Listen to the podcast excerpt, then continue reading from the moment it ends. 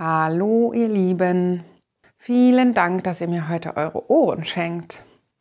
Bevor ich loslege, möchte ich mich im Vorhinein schon mal dafür entschuldigen, dass die nächsten 20 Minuten, vor allem für diejenigen, die mich kennen, wahrscheinlich etwas monologisch verkrampft rüberkommen.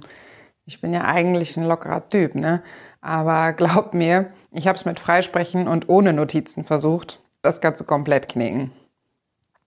In den Folgen, die sich dieser kleinen Einführung anschließen, sind wir ja dann nur noch dialogisch unterwegs und ihr dürft in den Genuss meiner echten Sprechstimme kommen.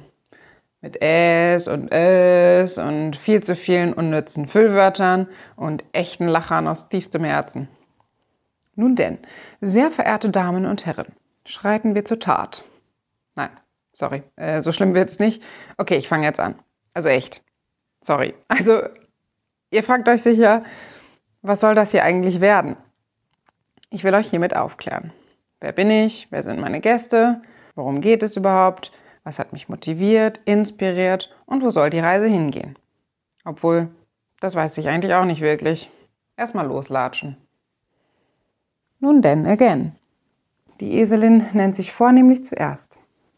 Ich bin die Isa, 31 Jahre alt und ich betreibe seit etwa zwei Jahren einen kleinen Friseursalon in Berlin-Friedrichshain. Genauso wie dieser Podcast heißt mein Laden Schicke Friese. Man mag es jetzt für etwas unkreativ halten, aber ich muss einfach immer noch sagen, der Name ist catchy. Und deshalb habe ich mich entschlossen, den einfach so beizubehalten. Ja, warum gibt es nun diesen Podcast?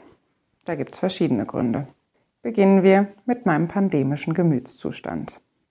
Seit mehr als einem Jahr gibt es nun dieses sagenumwobene Corona und das hat einen großen Teil meines Arbeitslebens weggenommen. Neben dem ganzen anderen Leben. Äh, naja, dieser Teil ist mir unheimlich wichtig. Ich habe damals, äh, damals, oh Gott, äh, in meinem Salon so kleine Kunst- und Kulturveranstaltungen gemacht. Das ging von Comedy über Philosophie und Leseabende, über Konzerte, Ausstellungen, USW, USF.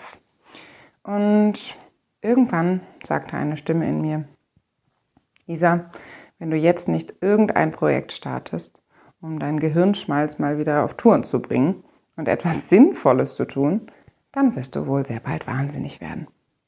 Wenn das nicht schon passiert ist. Äh, ja, okay. Also damit habe ich jetzt wohl kurz gerade meinen Beruf als sinnlos deklariert. Das ist natürlich absolut nicht mein Anliegen, äh, ganz im Gegenteil. Aber das weist so sachte auf den Verhalt hin, dass ich mich in einer mittleren Sinnkrise befinde. Und ich spreche jetzt von meinem beruflichen Leben, aber das geht als Selbstständige ja auch mit dem Persönlichen ineinander. Also gut, Leute, ich glaube, ich habe mich in meinem ganzen Leben noch nie so wichtig und so unwichtig zugleich gefühlt. Friseure scheinen in der Öffentlichkeit zu unabdingbaren Dienstleistern geworden zu sein, die für die Würde des Menschen einstehen. Ich meine, ich sehe den Punkt. Auf dem Kopf ordentlich auszusehen, das ist so ein bisschen wie sich morgens eine Hose anzuziehen. Gleichzeitig muss ich mich selbst fragen, wir reden hier von Haaren, ja, von Frisuren. Ist es wirklich so unerträglich, dass wir momentan etwas zottelig rumlaufen? Oder ist es eigentlich ein fucking Luxusproblem? Insgesamt freue ich mich aber natürlich über den Imageaufschwung und möchte diesen Podcast auch nutzen, um das stereotype Bild von uns Friseuren, oh pardon, FriseurInnen, mit dem ich mich konfrontiert sehe und mit dem ich mich natürlich auch selbst immer wieder konfrontiere, ein wenig aufzuputschen. Ich ertappe mich selbst immer wieder dabei, in ersten Kennenlerngesprächen irgendwann einzufädeln, dass ich neben meiner Friseurausbildung auch mal studiert habe. Ja, ich bin Friseurin, aber ich bin gar nicht dumm. Aber immer denke ich mir, tatsächlich so ein bisschen, gerade auch in diesem Moment, wie absolut peinlich das ist, dass ich mich da jetzt so aus dieser imaginierten Gruppe herausheben möchte. Ich will gern zugeben, dass nicht alle MitgliederInnen meines Berufsstandes die allerhellsten Kerzen auf der Torte sind. Was dann der Berufsschule so abging, ei, ei, ei, das kannst du echt keinem erzählen. Da muss man aber auch dazu bedenken, dass die meisten Azubis und Azubinen quasi noch Kinder sind. Stellen wir aber mal so den intellektuellen Anspruch mal ein bisschen hinten an und schauen auf das, was allgemein eigentlich von unserem Berufsstand erwartet wird. Beginnen wir mit der Lehre. Die Ausbildungsjahre sind oftmals die Hölle. Das Top-Down-Prinzip scheint auch nach vielen Generationen noch nicht an Reiz verloren zu haben. Und alles, was man zum Trost hört, ist, Lehrjahre sind keine Herrenjahre. By the way, aus welchem Jahrhundert stammt dieser Spruch eigentlich? Ist die Ausbildung durch, kommst du aber schwerlich raus aus diesem, übertrieben gesagt, sklavenartigen Zustand. Wenn der grummelige, einzig heterosexuelle Mann im Laden, ergo dein Chef, dir nicht das Leben schwer macht, ist dann noch der enorme Performance-Druck. Zählen wir mal die Ansprüche auf, die normalerweise an so eine gute Friseurin oder einen guten Friseur gestellt werden. Zunächst muss man ganz schön in Form sein. Acht Stunden pro Werktag auf den Beinen, da wird täglich jede Extremität ziemlich gefordert. Wie die ganzen Chemikalien in der Luft wirken, sei hier nur mal am Rande erwähnt. Mal ganz zu schweigen davon, dass FriseurInnen quasi rauchen müssen, weil warum sollte man sonst Pause machen? Zusätzlich ist man eigentlich auch noch Wellnessfachkraft und Bedienung dazu. Kopfmassage, sanfte Berührungen. Wer mag schon dieses fiese Ziepen? Käffchen, Säftchen, Säckchen, es muss alles passen. Zum Handwerk an sich könnte ich jetzt noch mal verdammt weit ausholen. Ich versuche es aber kurz zu halten. Was brauchen wir hier? Zuallererst ausgeprägte Kommunikationsskills in der Beratung. Eine gute Portion Geduld, Einfühlungsvermögen, ein Gefühl für Stil, Kreativität, eine sehr gute Beobachtungsgabe, Fachwissen über Haare und Kopfhaut und man muss gefühlt so 30.000 Farbnuancen im Kopf haben, die alle verschieden untereinander wirken und eventuell auch mal die Haare in Rauch aufgehen lassen, wenn von der Zielperson irgendwann mal Henne auf die Haare geklatscht wurde. Und das Ganze bei einer Geräuschkulisse, deren Dezibelanzahl für Nerven und Ohren nicht unbedingt zuträglich ist. Die Schnippelei an sich ist kein Hexenwerk. Wenn du einmal eine gerade Linie schneiden kannst, was zugegebenermaßen vier, fünf bis 50 Anläufe benötigt, und weißt, was passiert, wenn man die Haare in welchem Winkel zieht, hält und schneidet, ist eine komplette Frisur eigentlich nur noch eine Frage der Kombination. Irgendwie wundert es mich gar nicht besonders, dass unser Beruf aus dem Bader hervorgegangen ist. Da ist schon so einiges dabei, was auch von einer guten Ärztin gefragt wird. Äh, aber nochmal apropos Kombination. Bei alledem immer schön lächeln, selbst tiptop mit Sternchen aussehen, klar, und extrem freundlich sein.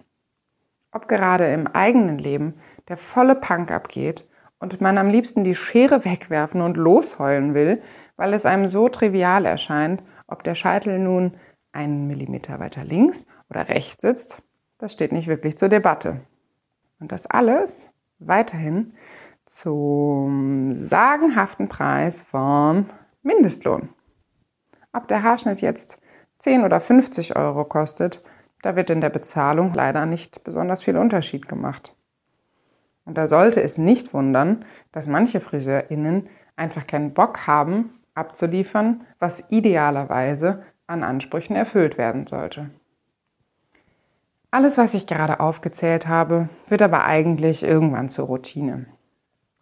Es ist anstrengend und erfordert viel Einsatz. Die Dinge zählen aber insgesamt noch zu den erlernbarensten Teilen des Berufsbildes. Auch wenn selbst diese grundlegenden Dinge in der Ausbildung oftmals ausfallen, weil da muss ja immer so viel Kaffee gekocht und Handtücher zusammengelegt und diese ganzen Haare weggefegt werden. Tja, dann hast du Pech gehabt. Nun gut, Kommen wir mal zum Kern des ganzen Winds um den perfekten Friseurbesuch. Der eigentliche Inhalt dieses Podcasts und meiner Meinung nach absolut unterschätzt, der Friseurtalk. Der Friseur-Talk kann sich in den verschiedensten Facetten gestalten. Es variiert alles und immer. Themen, Lautstärken, Emotionalitäten, Redeanteile, Energien, Charaktere, Wünsche, Mitteilungsbedürfnis, Oberflächlichkeit oder Tiefe. Die Liste ist lang. Viele von euch kennen wahrscheinlich den Schenkelklopfer. Das kannst du deiner Friseurin erzählen. Äh, wo mir gerade auffällt, zur Entstehungszeit dieses Spruchs, in diesem speziellen Falle, scheint das Gendern kein sprachlich unüberwindbares Problem gewesen zu sein. Aber das nur am Rande. Ja, was heißt das eigentlich? Das wird in Momenten genutzt, in denen dich jemand mit irgendwas vollquatscht, was dich nicht die Bohne interessiert und die Person für eben diesen Fakt wiederum so gar kein Gespür aufbringt. Tja, warum soll man sich das auch gefallen lassen? Da soll der Jeck sich bei wem anders ausheulen. Bei allem Spaß muss ich aber sagen, dass mich die Aussage, die dahinter steckt, fast ein bisschen kränkt. Äh, hallo? Vielleicht interessiert es mich ja auch nicht. Ich bin doch kein Pappaufsteller, bei dem man alles abladen kann, weil man mich für die Gestaltung einer Frisur bezahlt und dabei zufällig noch Zeit zum Reden hat. Es mag einige geben, die mit dieser etwas passiveren Rolle als Friseurin sogar richtig glücklich werden und das alles so ein bisschen mehr an sich abplätschern lassen. Ganz manchmal denke ich sogar, das sei die etwas cleverere Variante. Mein Ding ist es aber irgendwie nicht. Ich höre einfach total gern zu. Ich fühle mit, ich interessiere mich, ich mache mir Gedanken und lasse mich inspirieren. Ja, ich bin auch ganz gern mal im klassischen Sinne Friseurin und gleichzeitig Therapeutin. Aha, aber jetzt kommt das große Aber. Wenn mein Gegenüber in diesem ja auch sehr nahen menschlichen Kontakt nicht einen Funken Interesse an mir als Person zeigt, dann bin ich irgendwie persönlich beleidigt. Und glaub bloß nicht, das käme selten vor. Viel liegt aber wohl auch an der eigenen inneren Haltung und was das mit dem Gegenüber macht. Seitdem ich meinen eigenen Salon habe und mich da frei entfalten und gestalten kann und ich vor allem von niemandem mehr abhängig bin, außer von mir selbst, da haben sich die Konversationen grundlegend verändert. Ich habe mir quasi eine individuelle Kommunikationsform zu eigen gemacht, die auf professioneller und persönlicher Ebene unheimlich gut funktioniert. Zunächst mal, nonverbale Ebene, sehe ich beim besten Willen selten aus wie aus dem Ei gepellt. Mein Frisurenlook ist häufig definitiv näher an einer Art Vogelnest dran als an einer perfekten Föhnwelle. Aber was soll's. Ich denke mir einfach, das ist authentisch.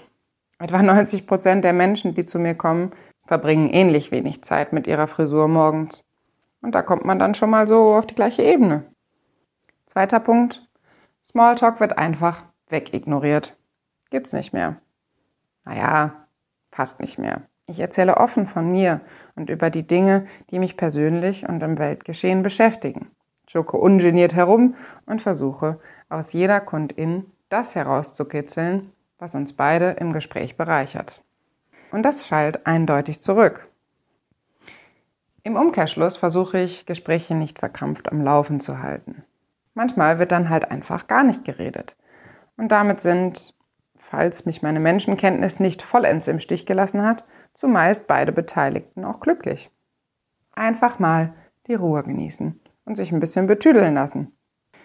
Wie oft habe ich schon außerhalb des Salons gehört, wie unangenehm dieses Palaber doch sein kann, wenn man gerade einfach mal runterkommen will. Oder aber, dass eine unangenehme Stille geherrscht hat.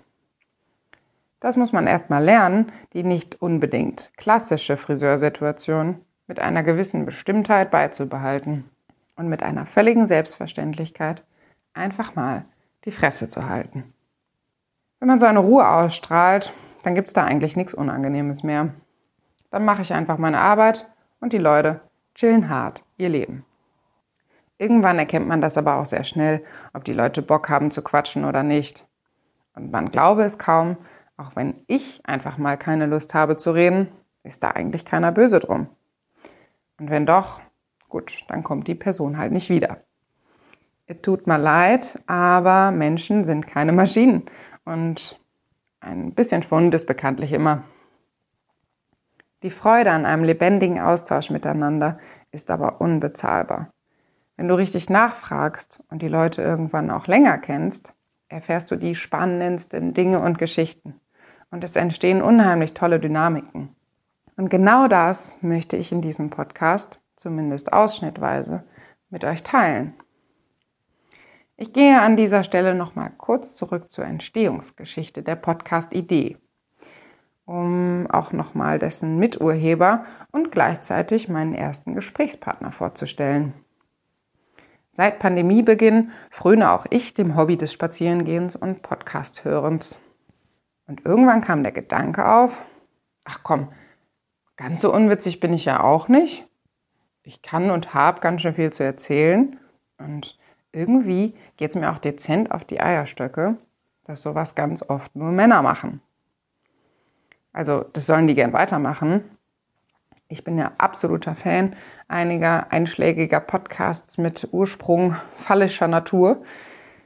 Aber wir Frauen müssen doch da mal nachziehen. Dazu kam die zu Beginn erläuterte Sinnkrise und bums war ich innerlich schon todesmotiviert. Brauchte ich nur noch eine Mitstreiterin und ein Thema.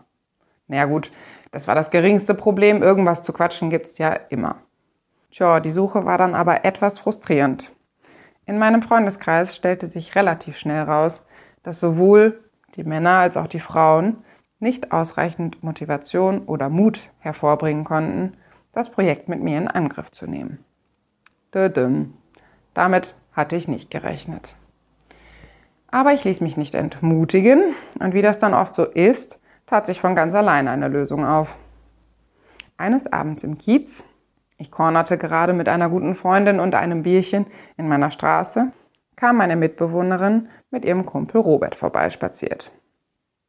Wir verwickelten uns schnell in ein 1,5 Meter Abstandgespräch und ich stellte ziemlich zügig fest, der Junge hat Humor. Der kann gut reden, der ist smart. Ich fragte ihn jetzt einfach, ob er Lust hat, mit mir testweise einen Podcast aufzunehmen. Seine prompte Antwort, ja, top, du schneidest mir die Haare und dabei pöbeln wir gegen alles und jeden. Tja, und so war das Konzept geboren. Ich nehme einfach Friseurgespräche auf. Das hat unheimlich viele Vorteile.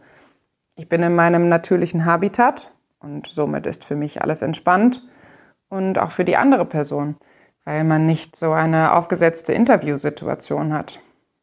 Außerdem kriegt man gleichzeitig noch eine schicke Frise. Ich kann mir außerdem aus meinen KundInnen rauspicken, wen ich mag und so eine große Bandbreite von Themen und Charakteren einbringen.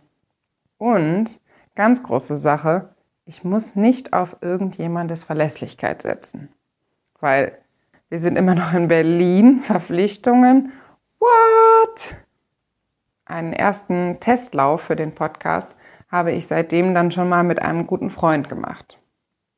Inhaltlich fand ich den schon gar nicht so schlecht. Allerdings lässt die Aufnahmequalität stark zu wünschen übrig, weil ich bis dato nur so ein olles Aufnahmegerät noch aus meiner Garagenbandzeit zu Hause hatte. Der gute Frank, auch ein Kunde von mir, Vitamin B1a, also wenn ich was habe, dann Connections.